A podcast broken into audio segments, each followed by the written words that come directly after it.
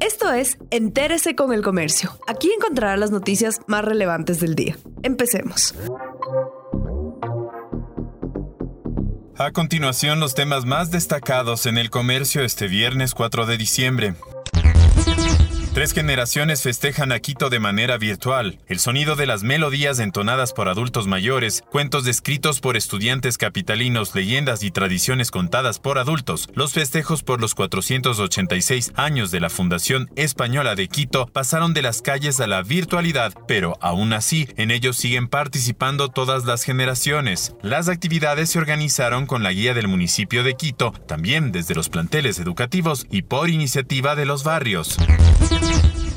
Beneficios empresariales se reducen en Navidad. La entrega de las bonificaciones y canastas navideñas se revisarán en las empresas debido a la situación que afrontan en este año. Según un estudio de la consultora Deloitte, en el 50% de 108 empresas encuestadas, la entrega de bonos anuales se disminuyó. La iliquidez de algunos sectores productivos por las bajas ventas y la desaceleración económica provocada por la pandemia del COVID-19 hizo que las firmas barajen la opción de eliminar o disminuir disminuir estos beneficios.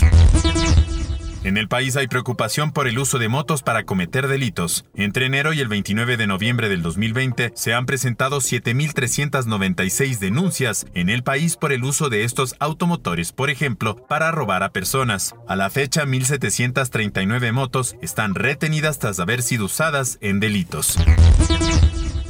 Campesinos, empresarios y autoridades de Cotopaxi buscan soluciones a la falta de agua. Luego de tres semanas de reuniones, detectaron que la escasez de líquido se debe al aumento de la cantidad de usuarios del sistema de riego. Hay canales de riego que están dañados, faltan embalses, hay páramos deforestados y la ganadería y sembríos han sobrepasado la frontera agrícola. Un primer informe sobre la situación del agua deberá entregarse hasta finales de diciembre para empezar a resolver las dificultades. Gracias por acompañarnos. No olviden seguirnos en Facebook, Twitter e Instagram como El Comercio Com.